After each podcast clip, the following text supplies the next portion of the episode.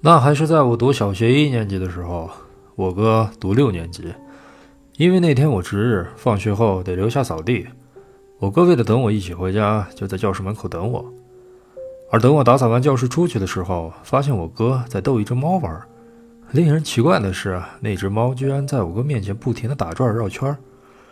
我靠近一看，发现那只猫的脚边有几枚铜钱，摆成了一个月牙状，两边接着一个石头画出来的半圆，一个圈刚好把猫围住。那只猫就在圈里不停地走，不停地跳，可就是出不去。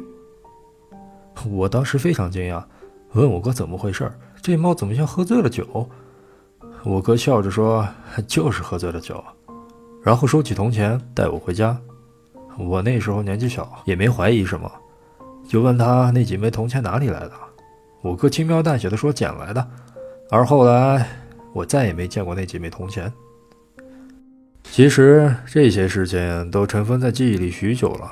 如果不是那份那份令人匪夷所思的遗嘱，我可能这一辈子都不会提取这些已经泛黄的记忆。那份遗嘱是我哥留下的，上面注明他所有的财产都由我继承，没多少现金，才十万两千元。不过令我惊讶的是，居然有一套上海汤臣一品的房子。但更惊讶的却是后面那一大串古钱币的名字，什么殷商余币五枚，齐国刀币十四枚，咸丰通宝一枚之类的，都有明确的数量和估价，每一枚古钱币的价格都非常高，显然都是精品。最后是这些古钱币的估价总量，居然达到了九位数，过亿元。那一串数字让我的心跳不争气的加速。很久以后，我才从晕乎乎的状态中反应过来。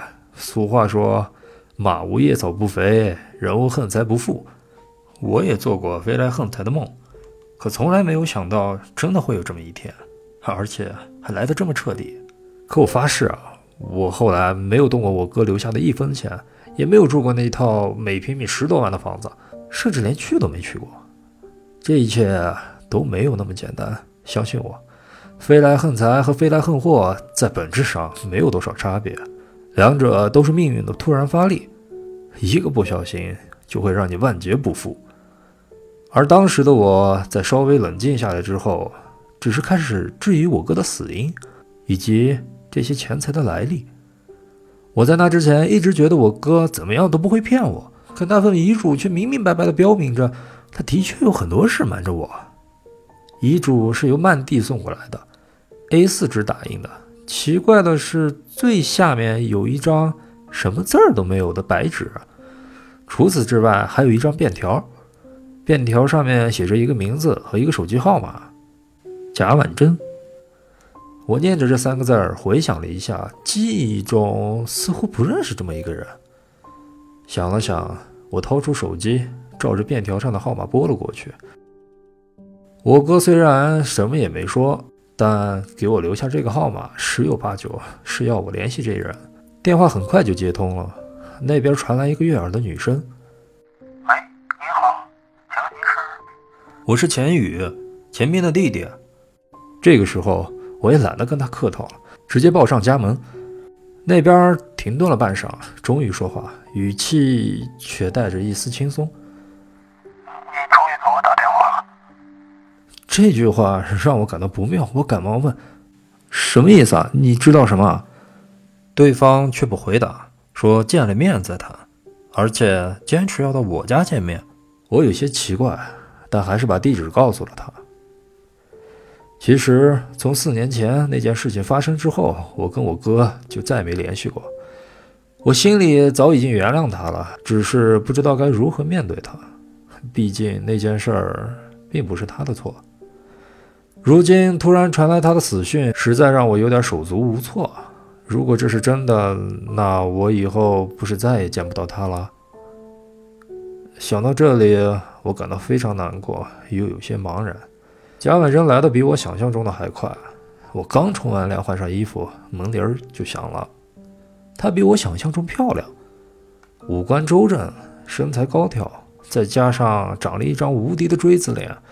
跟女演员佟丽娅有些相似，我把她领进家里，然后诚恳地看着她，开门见山，我希望你能把你知道的一切都告诉我。我知道的并不多。贾婉珍露出一个苦涩的笑容，道：“我先自我介绍一下，我叫贾婉珍，是一名律师，跟你哥是初中同学。两月前他找我，让我给他办一份遗嘱，我以为他是开玩笑，在他的坚持下就帮他办了。他走的时候说，如果到时候你打电话给我，就代表他已经死了。我后来一想，觉得不对劲儿，给他打电话怎么也打不通，一直到现在都没有联系到他。”今天你突然打电话来，他停顿了一下，看得出有点沮丧。我忙问：“他没说他去哪儿了吗？”贾婉珍摇头：“没有。”那也就是说，他现在的状态只是失踪，还不一定是死了。贾婉珍摇头，一双眼突然直愣愣地盯着我，问道：“你你相信我吗？”什么？我不知道他为什么突然问这个问题。我问：“你相信我吗？”他继续追问。我没有丝毫犹豫地答道：“相信。”